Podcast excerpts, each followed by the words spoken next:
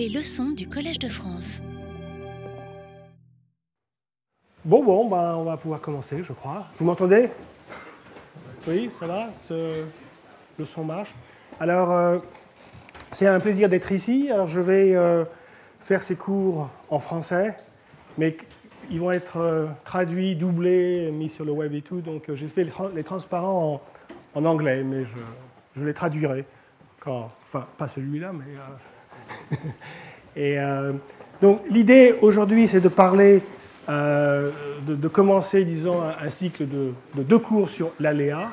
Et puis j'aurai mon, mon, ami Jacques Stien après moi qui fera son séminaire. Et euh, donc, l'aléa est un vaste sujet. Et, mais je crois qu'il y a quelques points importants qu'il convient de, sou- de souligner. Alors, la théorie de la complexité algorithmique n'est pas si vieille que ça. Ça a vraiment commencé dans les années 60. Et l'axe était sur les ressources de temps et d'espace. Combien de temps faut-il pour faire un calcul et, combien de mémoire l'ordinateur a besoin? La notion de temps suivait tous les travaux en logique où on se demandait, la, la- question qu'on se posait, c'est est-ce qu'une fonction est calculable, oui ou non? C'est le genre de question qu'on se pose en logique. Là, ici, c'était, bah, supposons qu'elle soit calculable, combien de temps il faut et on s'est rendu compte assez rapidement que le temps et l'espace sont des ressources extrêmement compliquées, surtout le temps, et qu'on n'a pas vraiment les outils adéquats pour résoudre les grandes questions là-dessus.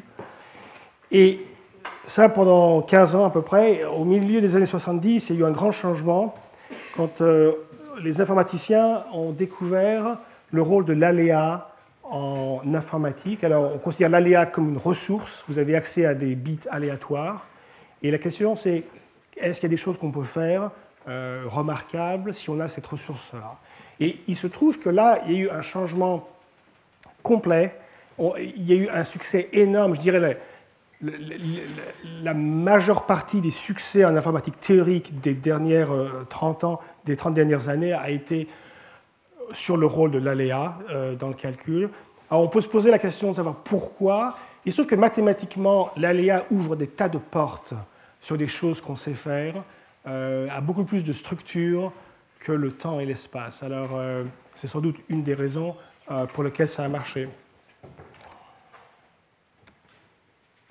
Alors, il semble d'abord que, d'un point de vue intuitif, mais aussi euh, instrumental quand on y travaille, que l'aléa semble vraiment indispensable. Je, vais donner quelques exemples. Mais est-ce que ça semble indispensable ou, alors est-ce que ça l'est? Alors, on, verra des exemples où ça l'est indispensable, absolument. Mais sur des questions fondamentales, euh, eh bien, on ne sait pas et en fait, on croit que sans doute ça ne sert à rien. Alors, il faudra développer cette notion un peu plus précisément. Alors, oui, vous ne pouvez pas lire, mais ça n'a aucune importance. C'est les élections américaines se déroulent la campagne en ce moment, et, chaque jour, il y a toute une floraison de, euh, sondages d'opinion. Il y en a des tas, des tas, des tas, des tas. Et euh, donc ça, c'est une vieille idée euh, que si vous voulez savoir comment euh, 300 millions de personnes vont, voter, ou peut-être pas 300 millions, mais la moitié, vous prenez un échantillonnage aléatoire, et c'est bien connu, faut, si vous avez à peu près 2000 personnes, vous aurez, avec 95% de chance, je crois que vous aurez une, une, marge d'erreur d'environ 2%. Et, ça, c'est indépendant de la taille de l'espace. Donc, vous faites des, des sondages dans le Luxembourg ou en Chine, en théorie, ça revient au même. Et euh, c'est assez curieux parce que ici, bon, vous ne pouvez pas lire, mais euh, ça indique la taille de l'échantillonnage, et puis ça indique euh, combien vont voter pour Romney. C'est- un bon exemple parce que c'est grosso modo 50-50. hein. Donc, au moins, il n'y a pas le problème de savoir que c'est un euh, événement rare. Et les, les tailles varient entre 1000, 2000, 3000.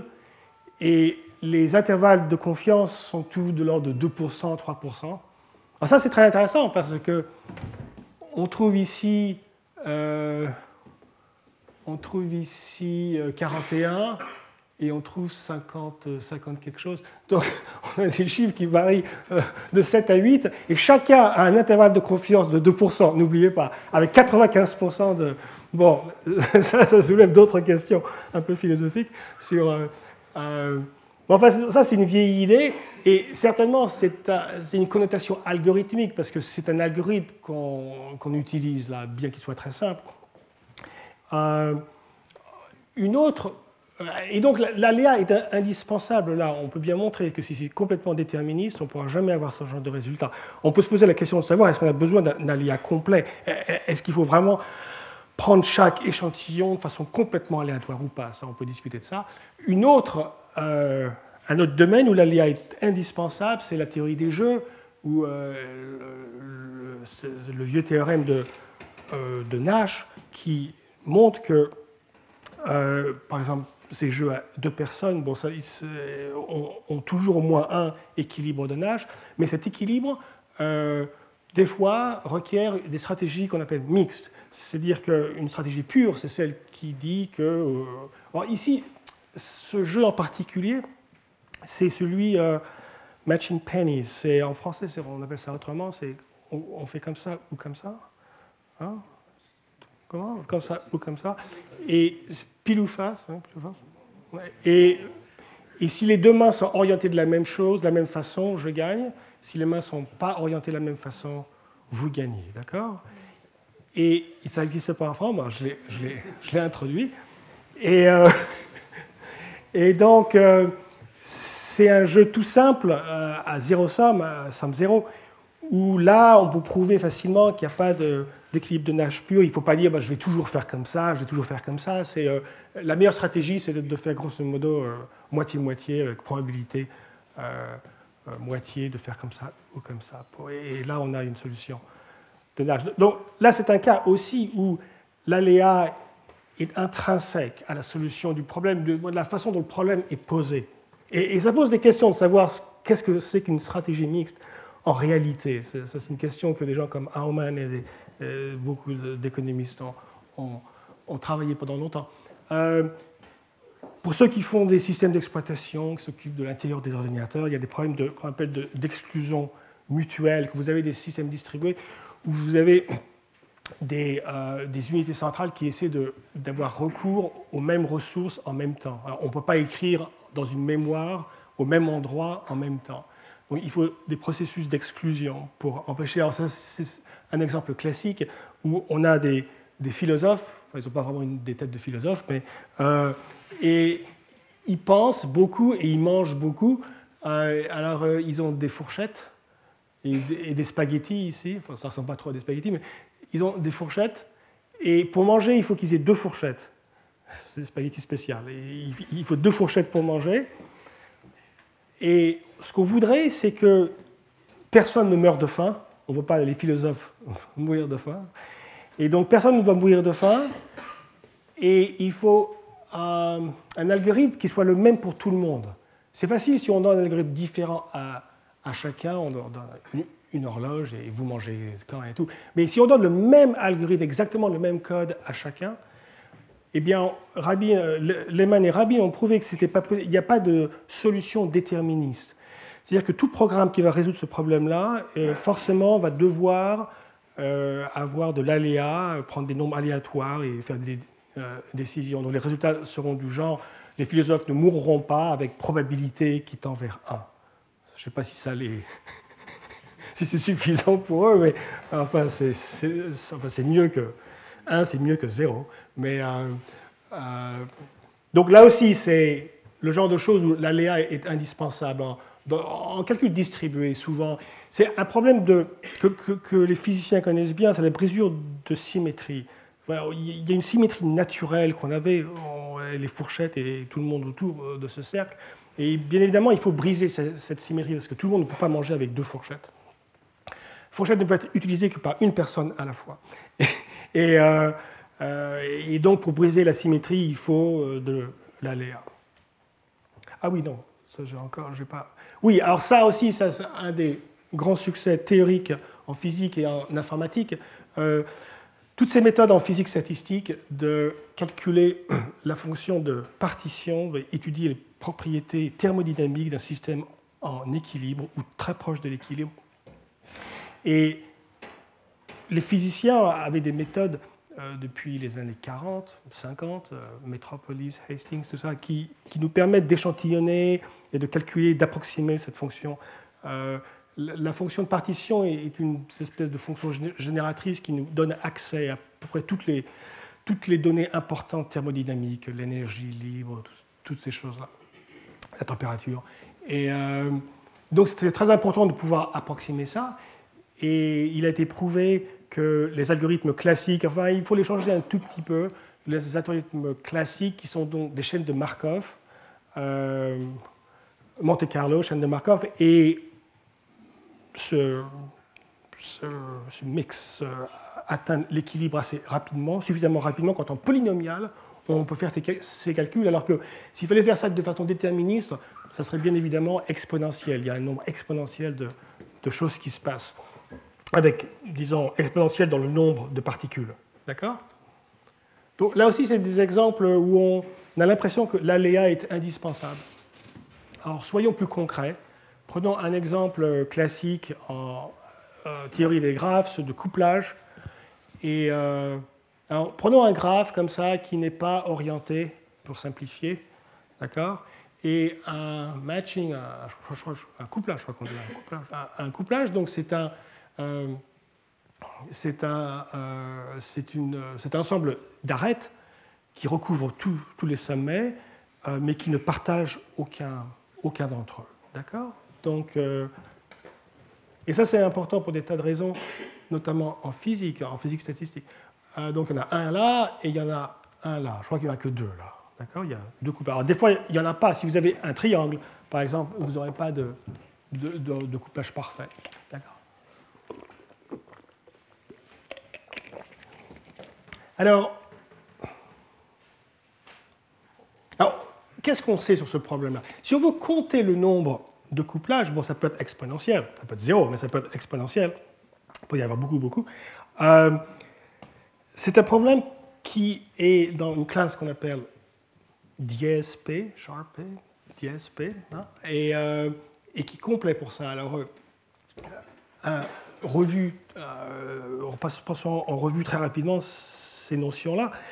Donc, les deux grandes classes dont les informaticiens théoriques s'intéressent, c'est d'abord P, la classe polynomiale, tous les problèmes qu'on peut résoudre en temps qui est polynomial dans la taille des problèmes. D'accord? Le couplage, par exemple, est un exemple. On peut calculer, on peut savoir s'il y a un couplage en temps polynomial.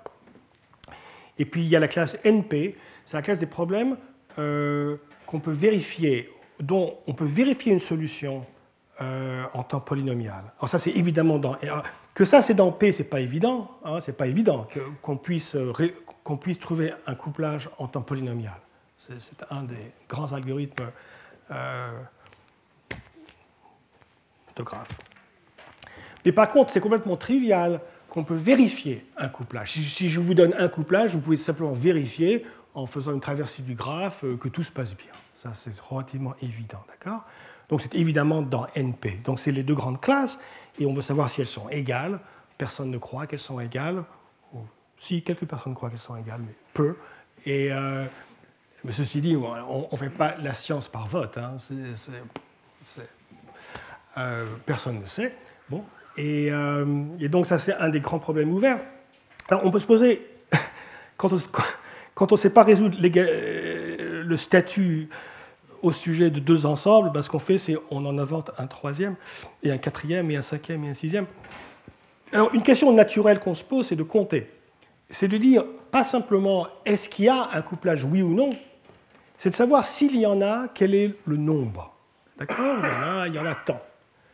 Alors, c'est un nombre qui peut être très grand, qui peut être exponentiel, mais un nombre exponentiel peut s'écrire avec un nombre polynomial de bits, donc il n'y a pas de problème intrinsèque à résoudre ces problèmes-là en termes polynomial, mais personne ne pense qu'on peut le faire. Certainement, ça contient NP parce que si vous savez compter le nombre de couplages, mais en particulier, vous savez si c'est zéro. Donc, vous savez résoudre le problème euh, euh, correspondant dans NP. Et donc la classe euh, P, c'est justement cette classe de problèmes euh, dont, de, compter le nombre de solutions de problèmes dans NP. D'accord? Et euh, on ne sait pas grand-chose sur ces inclusions à part celles qui sont triviales. Il y, a, quand même un, un grand théorème de Toda qui nous dit que si vous prenez cette classe-là comme oracle, si vous pouvez poser une question à un oracle sur compter le nombre de choses comme ça, alors vous avez toute la hiérarchie polynomiale. Et euh, là, j'ai vraiment aucune idée si ce que je dis c'est trivial ou alors vous ne savez pas ce que c'est ou c'est au milieu. Donc vous me pardonnez un peu si, si ça passe au-dessous ou au-dessus ou au travers. Mais bon, quand même, quand j'emploie un terme technique comme ça, euh, je vais quand même rapidement dire, dire ce que c'est. Hein, D'accord? Et donc NP, d'un point de vue logique, hein, c'est quoi? C'est il existe X tel que un prédicat polynomial soit vrai. Hein, il existe un couplage tel que blah, euh, il existe une solution, euh, une factorisation euh, d'un nombre. Il existe une solution du traveling salesman problem et tout ça.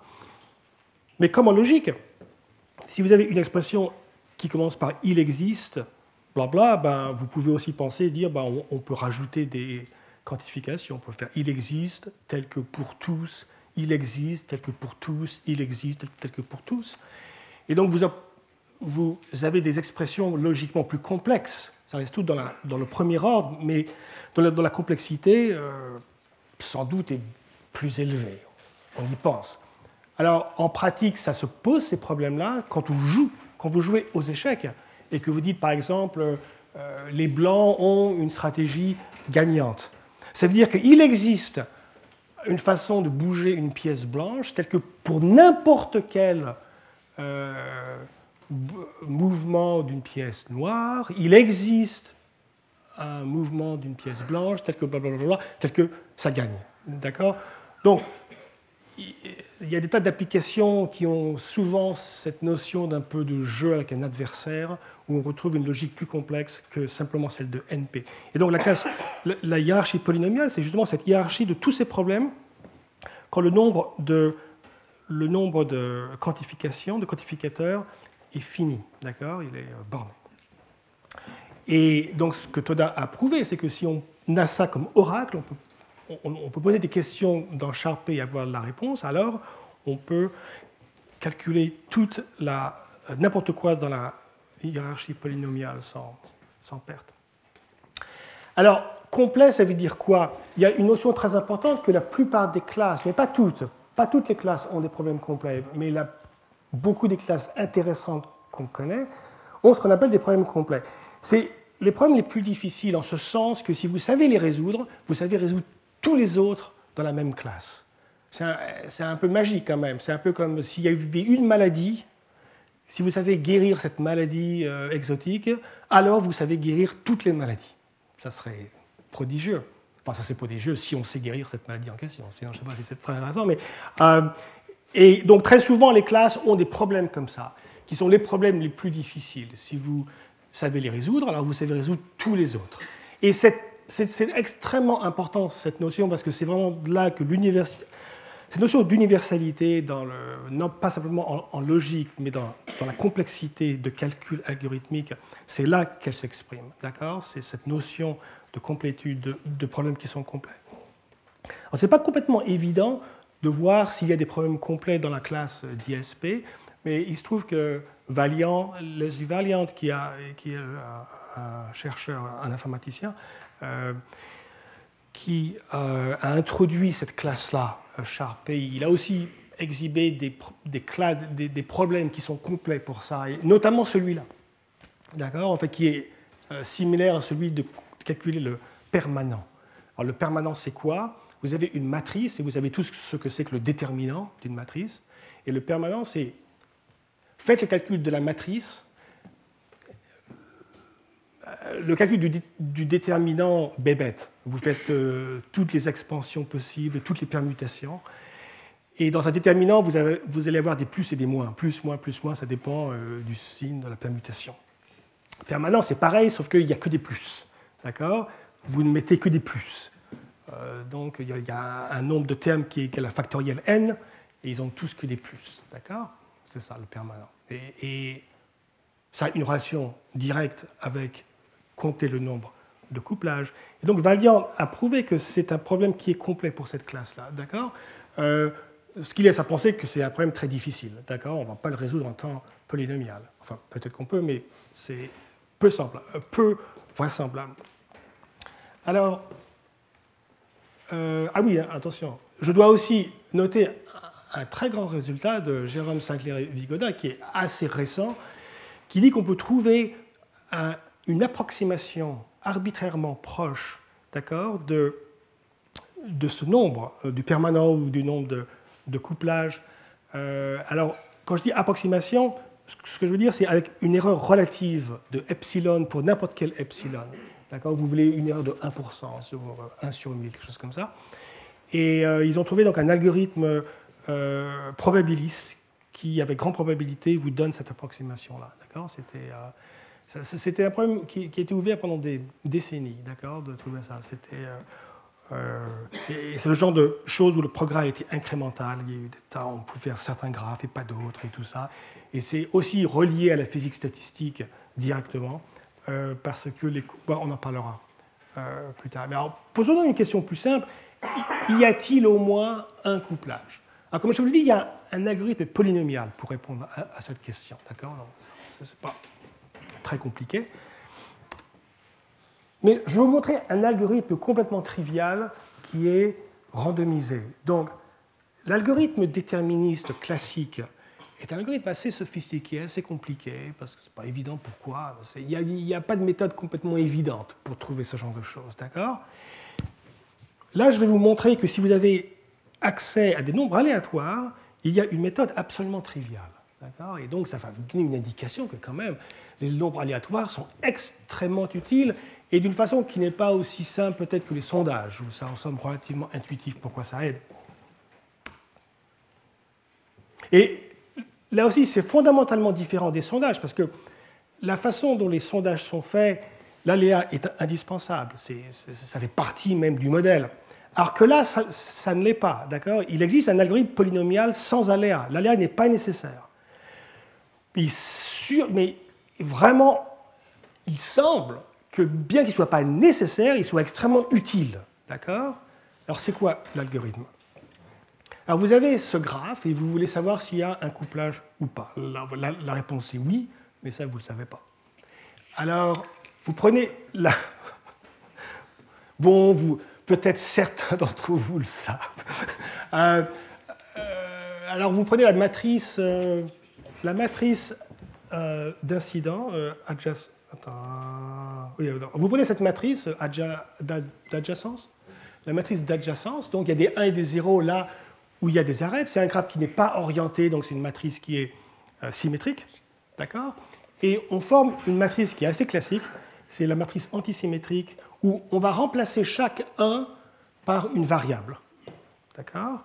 Mais comme c'est un graphe qui n'est pas orienté, on ne va pas mettre deux variables pour chaque arête. On va en mettre qu'une seule, mais on va, on va inverser son signe. D'accord? Donc on va mettre x12 et moins x1,2. Donc c'est la même variable, mais avec le signe opposé.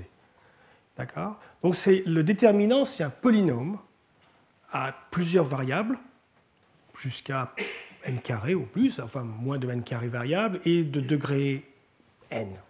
D'accord? Au plus. Alors on va calculer le déterminant, et le déterminant c'est égal à ça. Alors ceux qui ont bien appris leur algèbre linéaire savent que le déterminant euh, d'une matrice antisymétrique est toujours le carré d'un polynôme dans les entrées, un théorème classique. Mais, et ce n'est pas difficile à prouver, mais pensons, c'est pas la peine de savoir ça. Euh, c'est quelque chose, bah, c'est un polynôme, ça, on le sait, et bon, bah, je l'ai calculé, et il se trouve que c'est ça, si je ne me suis pas trompé. Mais essayons de penser ce que c'est le déterminant en faisant le calcul tout bête? Un déterminant, c'est quoi? Vous prenez toutes les permutations et, et, vous multipliez les entrées. Donc, par exemple, ben, on va le faire. Si vous prenez 0 d'abord, ça, part mal. Vous allez avoir 0, donc pas grave, vous pouvez éviter celui-là.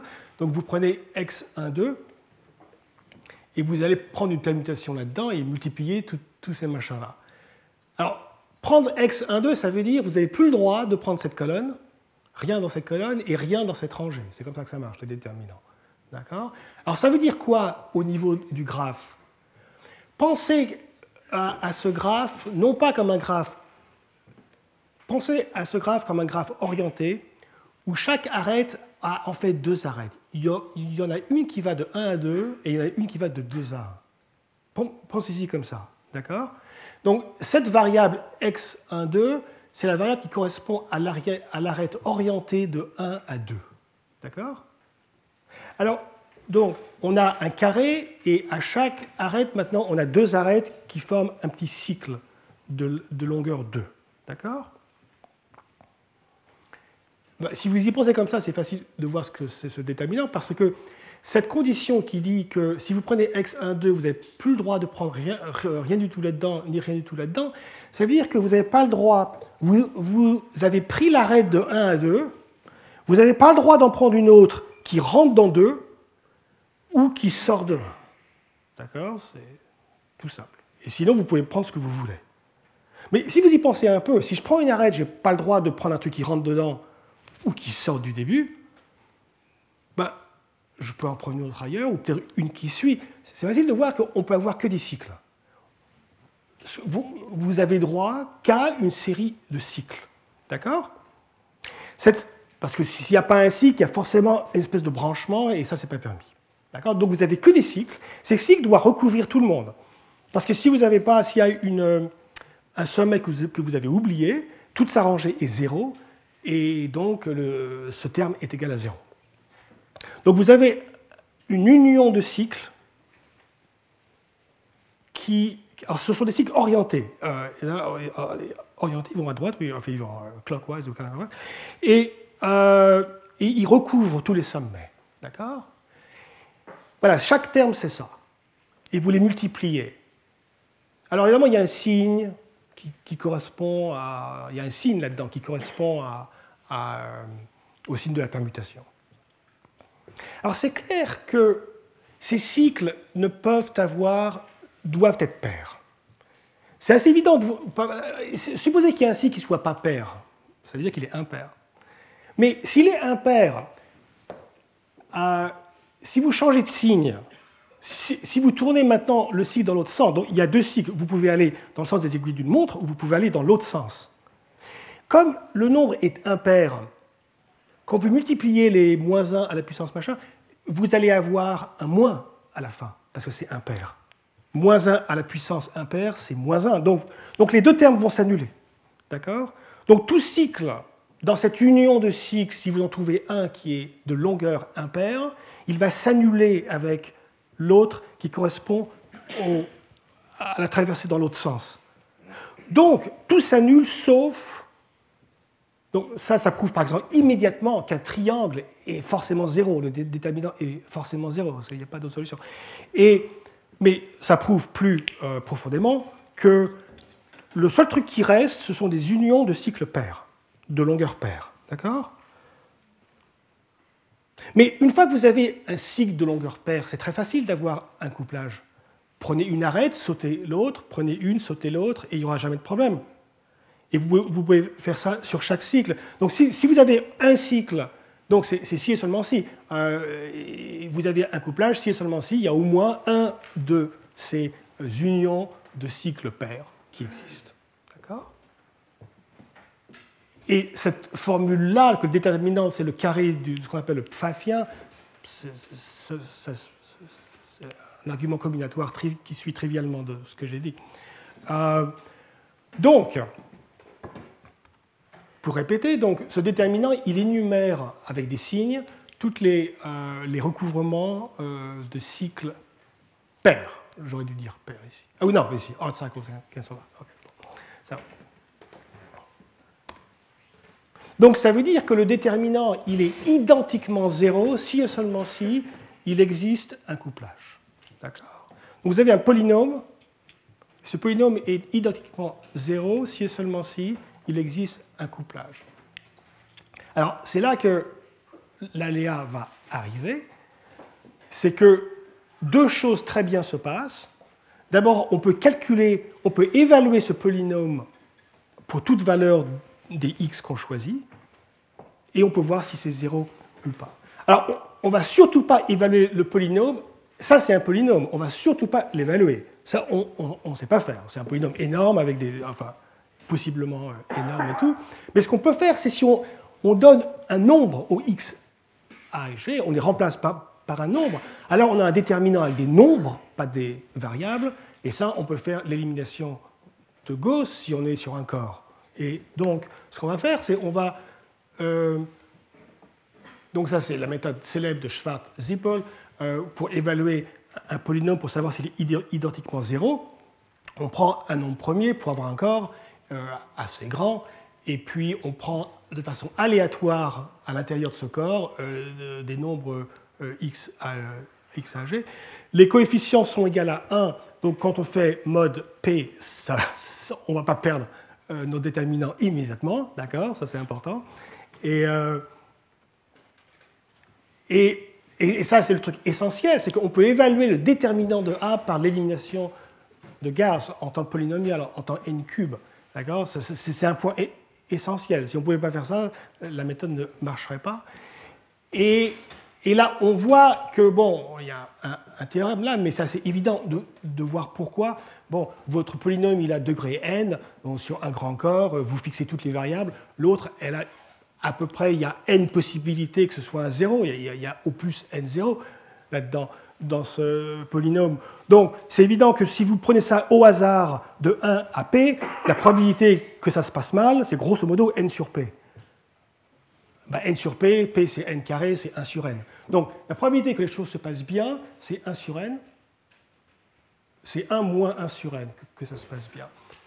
Et si ce n'est pas assez proche de 1, vous pouvez répéter l'expérience de façon indépendante, avec des nombres indépendants, et ça, si, vous, si vous le faites k fois, vous aurez 1 moins 1 sur n à la puissance k, qui est e moins k sur n, donc k c'est grand, ça devient exponentiellement euh, petit. D'accord?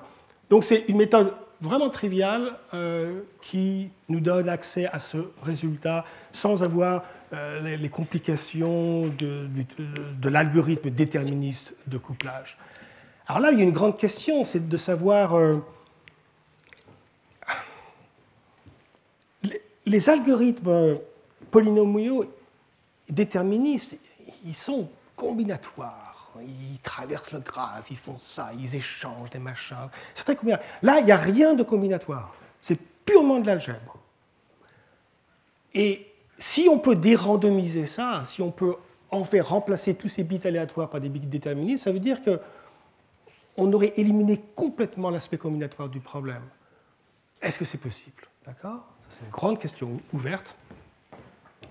Alors, pourquoi l'aléa semble si utile Alors, une des raisons, c'est que souvent, la plupart des cas sont bons, la vie est belle, mais il y a des petits machins qui ne vont pas du tout. Évidemment, la loi de Murphy dit que c'est là que vous allez être. D'accord? Mais l'aléa, ça permet de.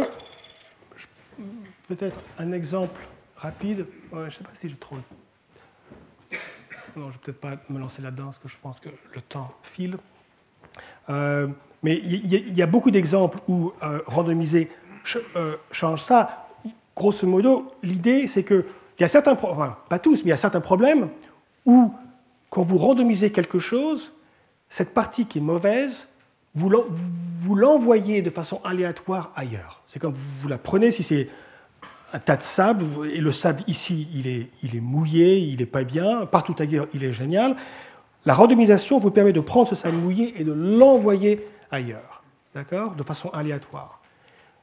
Donc comme ça occupe une toute petite fraction, que vous soyez dedans ou pas dedans, vous avez une probabilité très faible d'être mouillé, quoi qu'il arrive. Si vous êtes dedans, ce qui est mouillé est parti, donc vous ne l'êtes plus, et si vous n'êtes pas dedans, il y a très peu de chances que vous soyez mouillé maintenant. Donc, ça randomise ce qui est mal un peu partout. D'accord? Euh, Euh, et donc souvent, il y a ce phénomène-là. Il y a aussi bien sûr euh, l'effet qu'on retrouve dans les sondages, c'est que ça nous donne une représentation beaucoup plus petite d'un univers très grand. D'accord?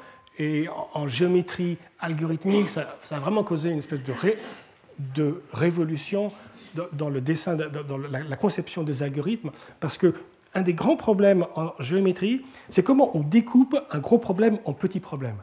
En géométrie, il n'y a pas d'ordre naturel. Hein c'est à l'inverse de quand, tous les nombres sont sur une droite, euh, sont euh, en rang. Et donc, c'est pas évident comment on, coupe en, petits morceaux. Et il y a eu toute une théorie de l'échantillonnage algorithmique basée sur des concepts comme les epsilon net qu'on retrouve en apprentissage, euh, qui, nous, qui nous ont donné accès à ça. D'accord? Et alors, je mentionne cet exemple qui est proche de, mes intérêts. Un algorithme classique de calculer une enveloppe convexe sur n points à d dimensions, ou un, diagramme de Voronoi euh, sur n points en d dimensions. Alors, un algorithme classique de Clarkson et Shor, c'est le même Peter Shor qui a fait de l'algorithme de factorisation sur les, les ordinateurs quantiques. J'ai réussi à le dérandomiser, c'est-à-dire à prouver qu'en fait, les bits aléatoires ne sont pas nécessaires du tout. Et ça, c'est une longue séquence de choses où tous les trois mois, il y avait toujours quelqu'un qui annonçait qu'un grand problème, une grande solution probabiliste peut être fait sans. Ça a toujours été comme ça. Et les gens se sont dit, mais peut-être que l'ALIA ne sert à rien. Peut-être en, pratique, il sert, bien sûr. Mais d'un point de vue théorique, c'est peut-être uniquement euh, euh, un truc cosmétique. C'était donc la grande question. Alors, on a besoin de nombres premiers aléatoires en cryptographie, quand vous choisissez votre truc de RSA, c'est très important d'avoir des, entiers premiers aléatoires. Alors comment on fait pour savoir si un nombre est premier? Alors il y avait des tas de méthodes très jolies euh, qui remontent aux années 70, euh, qui nous donnent des solutions qui sont ou bien probabilistes, ou alors elles sont déterministes, mais elles, elles font appel à des conjectures. En l'occurrence, une version étendue de l'hypothèse de Riemann. L'hypothèse de Riemann est une, est une hypothèse qui vous dit quelque chose sur les zéros d'une fonction qu'on appelle la fonction zeta. D'accord Une série de Dirichlet, c'est ce qu'on appelle une fonction L. Et cette hypothèse, on ne sait pas la, résoudre, encore moins la généralisation, euh, qui s'appose sur des fonctions L euh, de Dirichlet, beaucoup plus générales. Et en 2002, un grand résultat euh, de Agrawal, Kayal et Saxena. Et c'est intéressant, qui ont réussi pour la première fois à prouver qu'on peut savoir si un nombre est premier en temps polynomial de façon déterministe. Un, algorithme extrêmement joli. Euh, et ce qui est intéressant, c'est que, euh, je les connais bien, ces chercheurs-là, ce n'était pas leur but. Faire ça n'était pas leur but. Leur but, c'était de, de, de dérandomiser Schwarz C'était leur but. Et il se trouve que, euh, de fil en aiguille, ils sont arrivés à ce résultat qui est extrêmement joli. On ne sait toujours pas dérandomiser Schwarz Zippel. Et, euh, et l'un sera amélioré, pas moins sont améliorés, donc c'est n puissance 6. n, c'est le nombre de bits euh, du chiffre. Vous voulez savoir s'il est premier? En pratique, ce n'est pas génial. Il, y a des méthodes plus rapides. Il y a des méthodes en n cube ou des choses comme ça. je suis sûr que Jacques connaît la question bien mieux que moi. Mais d'un point de vue théorique, c'est quand même extraordinaire. Alors, y a-t-il des problèmes qui ont résisté? Y a-t-il des problèmes euh, dont qu'on ne sait pas dérandomiser, bien qu'on croit qu'on devrait pouvoir? Oui, il y en a beaucoup. Euh, mais il y en a, et puis qui sont, par exemple, factoriser un polynôme à plusieurs variables sur un corps large on, sait faire ça de façon probabiliste, en temps polynomial, mais pas de façon, euh, de façon déterministe. Ça aussi, ça correspond aux travaux que je vous ai dit, aux, travaux antérieurs sur euh, compter les couplages. Le problème de compter les couplages remonte au moins à la physique statistique, parce que quand on fait justement des problèmes de calculer la fonction de partition, euh, sur certains euh, polymères euh, à, deux dimensions, ben, on, en arrive à devoir compter ce, genre de bestioles. Et donc il y a eu des, résultats déjà. Mais on a, des chercheurs ont montré qu'on peut calculer le volume d'un polytope convexe. Donc je vous donne un, polyèdre convexe en dimension arbitraire qui est spécifié par ces, par ces hyperplans. Donc vous avez une série d'hyperplans et, et, ce qui est au milieu, c'est le polyèdre. Et vous voulez calculer son volume. Alors on, peut l'approximer avec une erreur relative arbitrairement petite en temps polynomial. Ça aussi, c'est un truc très joli. Alors, est-ce qu'on peut faire ça même avec une erreur, un, facteur de 2, de façon déterministe? Aucune idée. Et en principe, on devrait pouvoir, mais personne ne, sait faire ça. Donc, il y a effectivement généré un nombre premier entre n et 2n. On sait qu'il y en a beaucoup. Entre n et 2n, les nombres premiers, c'est un peu une, distribution de poissons. Hein. tous les log n, vous, vous en avez un. Donc, si vous tirez au hasard, Très rapidement, au bout de log n, grosso modo, vous allez avoir un nombre premier et le test de primalité déterministe va pouvoir vous le dire s'il est premier ou pas. Mais il faut quand même le prendre au hasard. Et donc, est-ce qu'on peut faire ça de façon déterministe? Personne ne sait. Euh, alors, là aussi, il y a des conjectures en théorie des nombres. Si vraiment il y en a tous les log n, eh ben alors vous partez n'importe où et puis vous allez et vous les essayez tous. Oui, mais ceci dit, euh, ça c'est une, en moyenne, c'est log n, mais on ne sait pas du tout euh, le, pire. D'accord? Ça peut être beaucoup plus que log n. Euh, alors, ça aussi un truc sur lequel j'ai beaucoup travaillé, les, euh, les, arbres recouvrants de graphes minimum, un algorithme très joli de Karger-Klein-Targent, très simple, qui est probabiliste, et que j'ai essayé de dérandomiser, mais bon, je suis arrivé presque, mais pas entièrement. Donc j'ai un algorithme déterministe qui est euh, n alpha n. alpha, c'est une fonction magique qui est, euh, si n est le nombre de particules dans l'univers, alpha de n, c'est 4, je crois. Euh, mais c'est une fonction qui, qui va à l'infini, quand même, avec n. Donc c'est pas une question, une fonction stupide. mais elle, y va très très lentement. C'était une de ces fonctions que Ackermann avait travaillé, c'était un logicien pour prouver qu'il existait des fonctions qui ne sont pas primitives récursives. Euh, alors, un, petit peu plus technique là, donc on va définir l'équivalent de P, c'est dans l'univers probabiliste, c'est l'ensemble qu'on appelle BPP. Euh, donc c'est un algorithme qui euh, prend un temps polynomial pour cracher sa réponse, mais il utilise des bits aléatoires et il vous donne une réponse exacte à probabilité au moins deux tiers deux tiers, trois quarts, enfin, peu d'importance. Mais pas un demi. un demi, vous faites euh, flip a coin. Euh, alors, est-ce que c'est vraiment une classe qui est plus grande? C'est ça la grande question. Est-ce que la randomisation, ça aide? Et les gens croient que non. les gens pensent que c'est ça. Alors, il y a plusieurs raisons à ça. Pourquoi ils pensent ça? Et je vais rapidement en énumérer quelques-unes.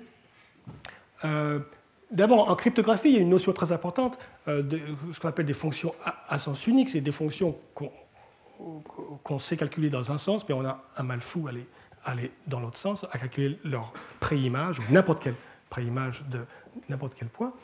Et si ça, ça existe, on ne sait pas si ça existe, on espère, mais si ça existe, alors effectivement, euh, on ne peut pas dérandomiser complètement, mais, quand même, on peut dérandomiser en temps 2 à n puissance epsilon. Donc, donc c'est pas c'est super polynomial, mais ce n'est pas vraiment exponentiel. D'accord? Et s'il existe des fonctions difficiles, alors. Alors, ça, c'est un résultat très intéressant qui dit si quelque chose est difficile, alors autre chose est facile. D'accord? Donc, randomisation et difficulté vont dans des sens inverses. S'il y a des fonctions difficiles, alors la randomisation ne sert à rien. Dérandomiser est facile. Euh, alors ça, c'est basé sur un truc qu'on appelle le générateur de Nissan-Wigderson. Enfin, c'est une des possibilités, mais il y en a beaucoup. Mais eh, toutes ces méthodes-là ont un point en commun. On va essayer de tromper un algorithme de BPP donc qui s'attend à avoir des bits complètement aléatoires, et on va lui donner des bits qui ne sont pas du tout aléatoires, mais il ne pourra pas faire la différence. Et ça se comprend un peu, s'il y a des fonctions difficiles, on va pouvoir peut-être les utiliser, des fonctions difficiles, pour générer des machins un peu bizarroïdes. Et si l'algorithme savait qu'on le trompe, savait qu'on triche, alors il serait capable de savoir évaluer cette fonction. Et, on sait qu'il ne peut pas, parce qu'il est que polynomial et, la fonction est difficile. Donc c'est utiliser la difficulté d'une fonction pour tromper. Un algorithme BPP est un algorithme très simpliste. Il n'a qu'un temps polynomial pour voir ce qui se passe. Et donc, on, veut dire, si vous avez qu'un temps polynomial pour voir ce qui se passe, vous ne pouvez pas faire la différence entre vraiment aléatoire et entre pas vraiment aléatoire. D'accord? Par exemple, les nombres, si vous, si vous prenez l'expansion euh, décimale de, pi, euh, ça, ça a une tête aléatoire, mais, mais ça n'est pas du tout par cette euh, définition. On peut voir très rapidement que, que c'est pi. c'est, donc, alors, l'algorithme va marcher comme ça. On va prendre une euh, seeds, euh, germe, germe, seeds, un espèce de noyau générateur, de nombres complètement aléatoires, et on va les étendre en en créant un nombre exponentiellement plus grand. Alors ce sont des bits, ça c'est des 1, 0, ça c'est complètement aléatoire, et on va créer un truc bien plus long, donc c'est un peu aléatoire quand même, on ne va pas perdre de l'entropie, mais l'entropie n'augmente pas, d'accord? Et donc c'est sérieusement pseudo-aléatoire, ce machin-là. D'accord? Et ensuite, on va pouvoir dérandomiser de façon triviale. Alors, le générateur, c'est ça. Hein? bon, c'est un peu technique parce qu'il y a tout ces... Je me demande pourquoi il y a une duplication des, euh, de tout, là. Euh, donc, on a les, les, germes à la base. Hein. il n'y en a qu'un nombre linéaire, Bn. Et en haut, on, a ce qu'on veut. Et ce qu'on va faire, c'est on va prendre des sous-ensembles de taille n aléatoires D'accord? Donc euh, ce R1, c'est un sous-ensemble de tout ça de taille n qui est aléatoire. C'est pas forcément, on n'est pas forcé de le prendre de façon aléatoire, mais c'est sans doute le plus simple. Alors si on fait ça, il se passe la chose suivante. Chaque f a comme à quoi il s'attend n input.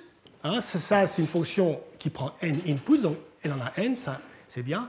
Et d'un autre côté, euh, L'intersection de 2 est au plus de taille alpha n pour un alpha arbitraire. Si B est assez grand, c'est évident. Si vous prenez 100 euh, n euh, objets et vous en prenez n au hasard et n au hasard, l'intersection va être très faible, va être une fraction petite de n. D'accord? Donc voilà, c'est l'idée. Et alors maintenant, on va supposer qu'il existe une fonction difficile, une fonction dure. Alors là, on veut faire même plus que ça. On va dire que c'est dur de façon non uniforme. Et ça, ce concept d'uniformité, non-uniformité est absolument crucial. Alors la, la différence, c'est quoi? Un algorithme uniforme, c'est un algorithme qui marche indépendamment de la taille des inputs. D'accord? Vous avez un algorithme, une machine de Turing, et puis bon, c'est l'algorithme classique. Un algorithme uniforme ne marche, c'est un circuit il, ne marche que pour une taille donnée. Vous avez un circuit et il y a n pins. Si vous, si vous voulez deux n pins, vous prenez un autre circuit. Et le temps de construire le circuit ne va pas être pénalisé. D'accord? Vous, pouvez passer un temps fou à construire le circuit, ça ne fait pas partie de la complexité. Mais une, fois que vous avez le circuit pour, donc pour une taille donnée, là, c'est le coût D'accord. Alors, donc, donc c'est ça, non uniforme, c'est on ignore le coût de trouver le, circuit. Alors l'idée, c'est la suivante, c'est que si ça, ça existe, malheureusement personne ne sait si ça existe, alors dur, ça veut dire quoi? Cette fonction f, elle, est dure de, la façon suivante. Si vous essayez de trouver un circuit qui la calcule, un circuit de taille même plus que polynomiale, on fait ça de taille même exponentielle, d'accord?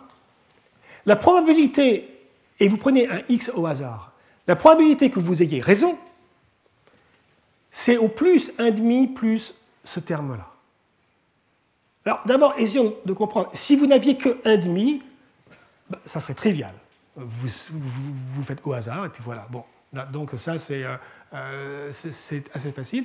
Et, mais je, ce, qui rend ça non trivial, c'est-à-dire qu'en fait, vous pouvez quand même apprendre plus que avoir une chance 1,5 d'avoir raison, mais c'est 2 à la puissance moins epsilon.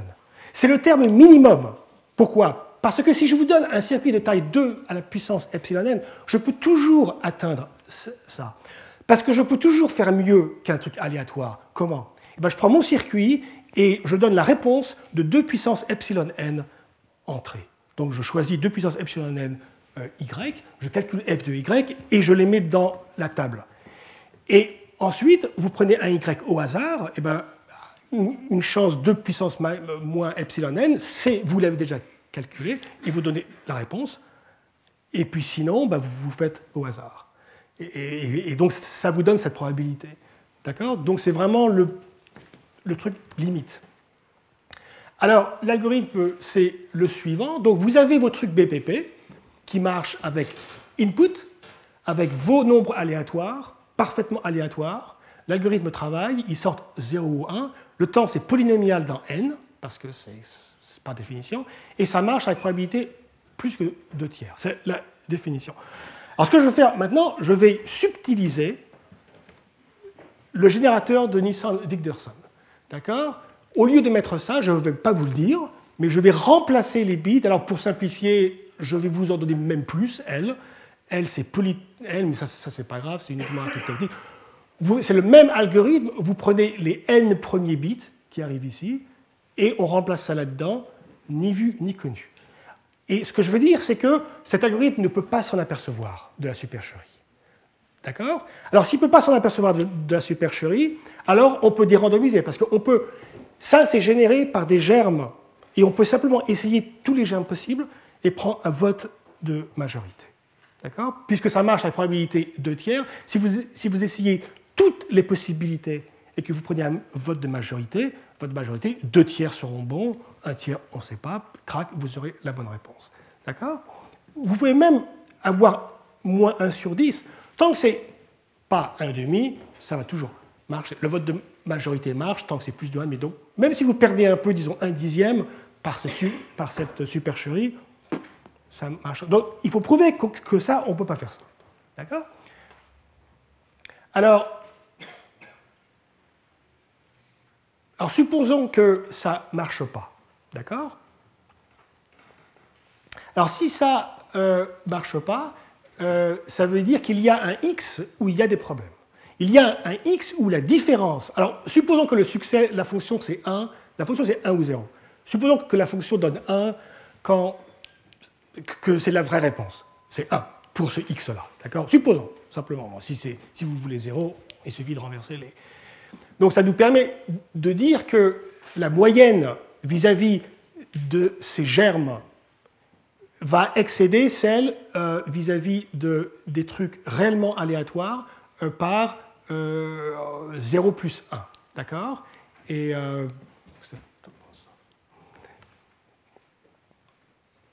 Et là, on va faire un, truc très classique, ce qu'on appelle la méthode hybride. Ici, vous avez des nombres complètement aléatoires. Ici, vous avez ces nombres très, très pseudo-aléatoires. Et il y a une différence de comportement entre les deux. Mais c'est un comportement sur l'ensemble. Et donc, vous ne pouvez pas mettre vos, doigts dessus. Bon, dans cet ensemble exponentiellement grand, il y a des différences. Mais c'est très, très difficile de dire Ah, c'est celui-là qui ne va pas. Donc ce qu'on va faire, c'est on va trouver un endroit où il se passe des trucs. Et la méthode hybride, ça consiste à dire, changeons ces bits-là un par un en R1. On va changer GL en RL, on change GL-1 en RL-1, GL-2 en RL-2, et on fait ça L fois. Si ça c'est 0.1, eh il y en a bien un de ceux-là qui doit être 0.1 divisé par L.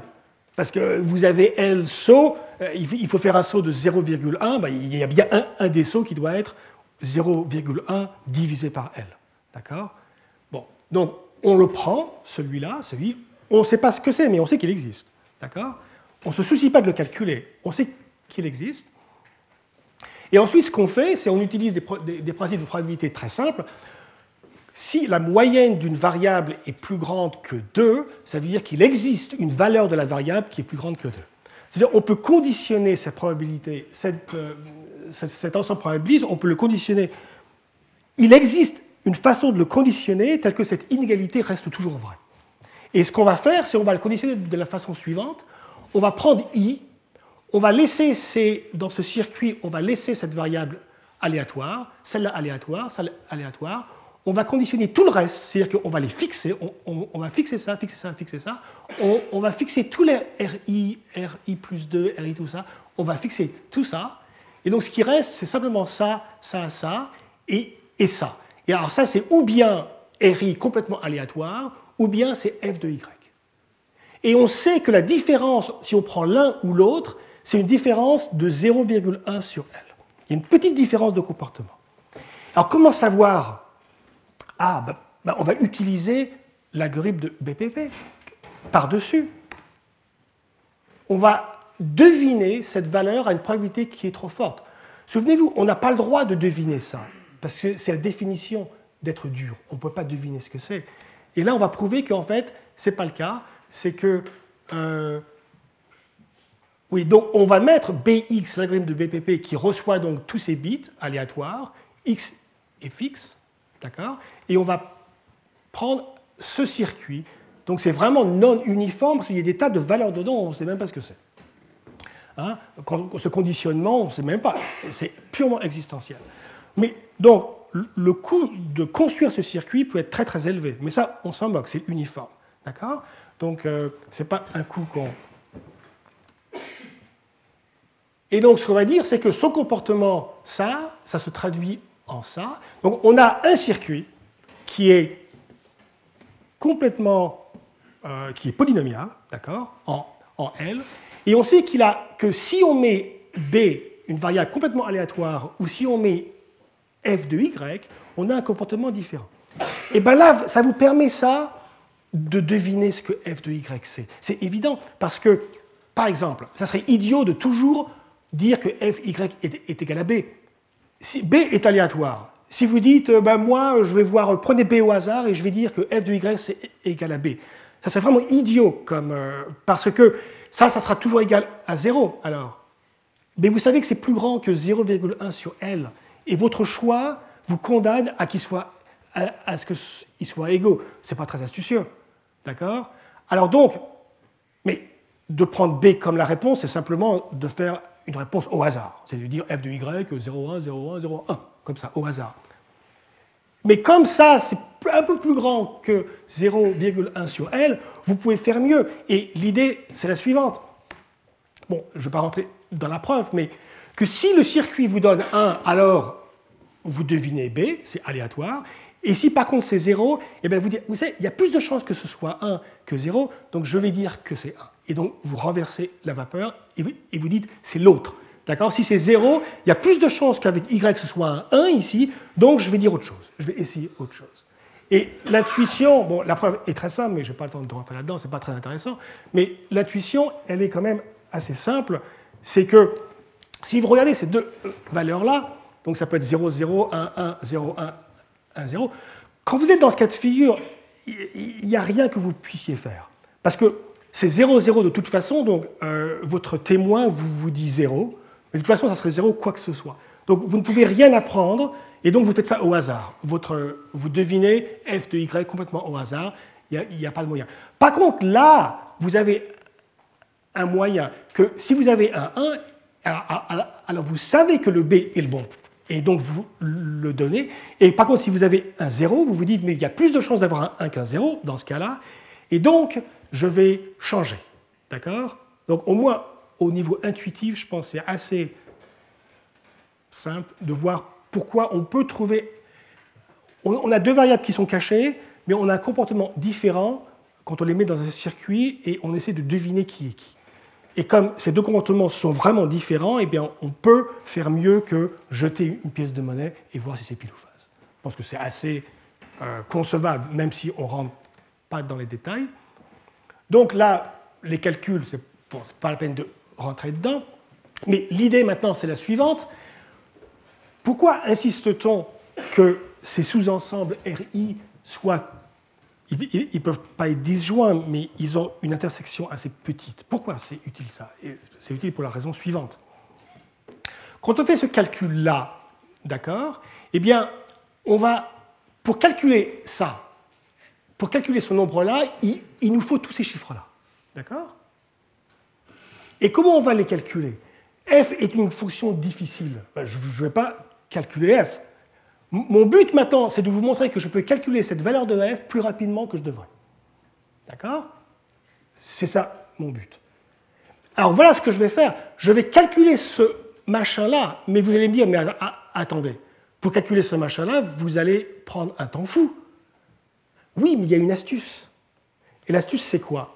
C'est que, regardez ça, ça a n entrées. Mais les roses n'intersectent ces entrées que sur une, fraction alpha. Donc en fait, tous les, roses, tous les autres sont figés. Donc ce circuit, tous les câbles ici sont fixes, sauf une fraction alpha. Une fraction alpha qui est aléatoire. Donc ce que je peux faire, c'est précalculer toutes les possibilités. Il n'y en a que 2 à la puissance alpha n. À l'inverse de 2 à la puissance n. Si j'avais un circuit de taille 2 puissance n, je pourrais calculer toutes les valeurs de f, et vous me posez une question f de y, crac, voilà la réponse. Là, je ne peux pas. Mais par contre, je peux me permettre 2 à la puissance alpha n. Donc je vais avoir un circuit de taille 2 à la puissance alpha n où je calcule toutes ces valeurs de façon non uniforme. C'est ça que l'uniformité vraiment est importante. Et je fais ça pour tous. Je ne fais pas ça pour lui, parce que lui a véritablement n variable aléatoire, donc je ne peux pas précalculer. D'accord? Or, pour lui, j'utilise le truc que j'ai fait, mais le coup que j'ai fait avant. Mais ce qu'il faut bien comprendre, c'est que maintenant, je peux évaluer ce circuit. Pourquoi? Je connais lui, je, le connais parce que je l'ai évalué euh, directement dans mon circuit qui a précalculé toutes les valeurs qui restent. Il y a deux puissances alpha. Je peux calculer lui, lui, lui, lui, lui, lui, lui, lui, lui. Mais lui alors? Ah, mais je ne calcule pas lui, j'ai essayé de le deviner. Lui, je le remplace par B aléatoire complètement. D'accord? Donc ce que je donne au circuit, c'est lui qui est précalculé, précalculé, précalculé, précalculé, aléatoire, complètement aléatoire, précalculé, précalculé, précalculé, précalculé. Le comportement qui sort me donne une idée de ce que f doit être.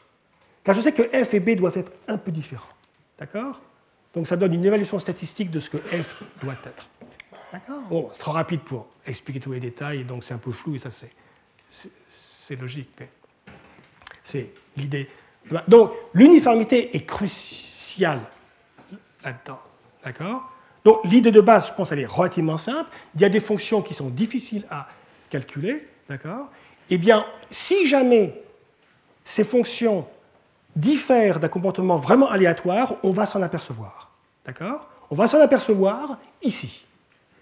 En regardant ce qui sort ici, on va dire ah, ah, il y a un des trucs qui n'est pas vraiment aléatoire. On va pouvoir aller voir ça et deviner ce que ça doit être avec une probabilité meilleure que la moitié. D'accord? Donc, un échec dans le comportement aléatoire nous donne une possibilité de calculer une fonction difficile, en moyenne.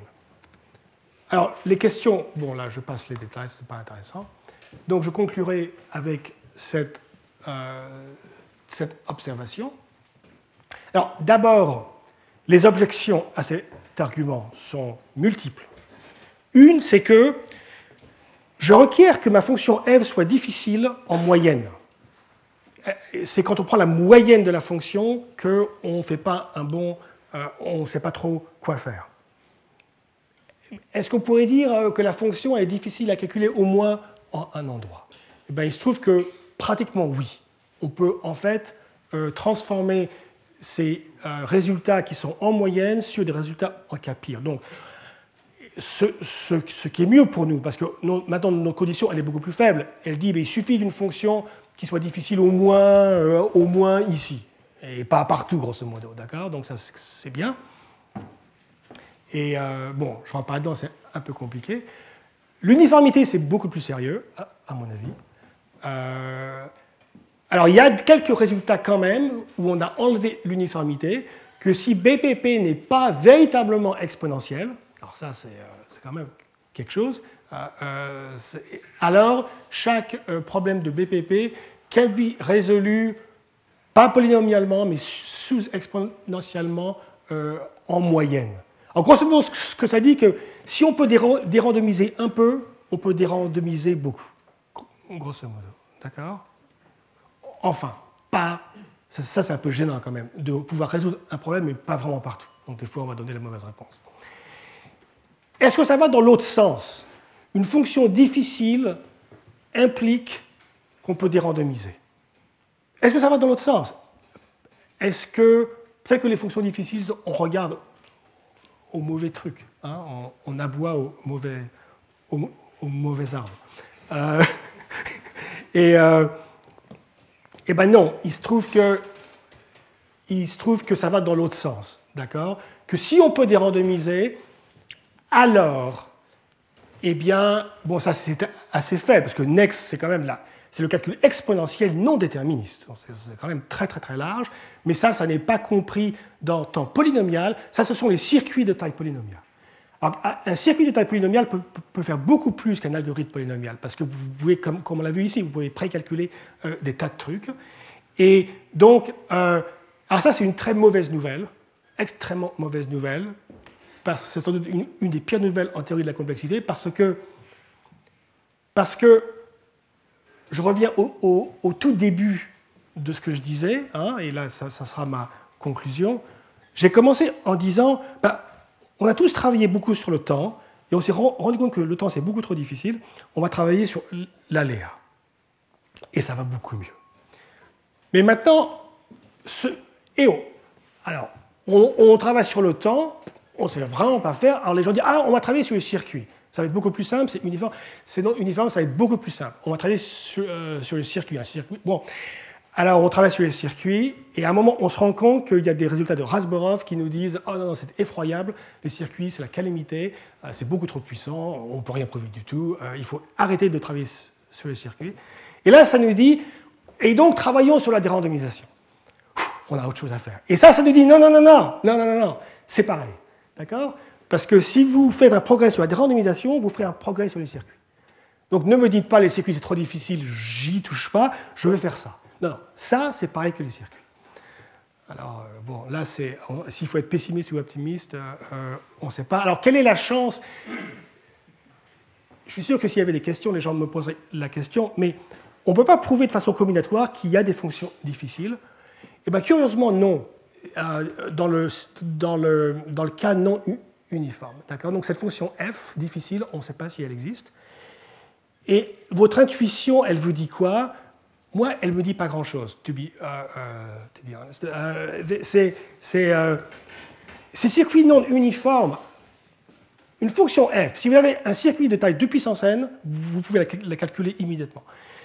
Et là, on nous dit, oui, mais vous n'avez que 2 puissance 0,9 multiplié par n. Alors c'est moins. Et là, c'est très difficile. Oh, d'accord, moi je veux bien. Je suis sûr qu'il y a une fonction comme ça, je ne sais pas. C'est un peu un problème ouvert. Donc, enfin, en tout cas, je vais m'arrêter là. Je suis un petit peu au-dessus du temps. Et donc, je vais laisser la place à mon, à, mon cher ami Jacques Stern, euh, professeur à l'école normale supérieure. Alors, Jacques Stern est un des fondateurs de l'école de cryptographie française joue un rôle extrêmement important euh, euh, dans ce domaine-là et puis dans d'autres. Maintenant, Jacques travaille dans des, euh, dans des commissions gouvernementales, ou peut-être qu'il nous dira quelque chose. Et donc, on est, je suis ravi qu'il ait accepté de venir parler ici. Merci.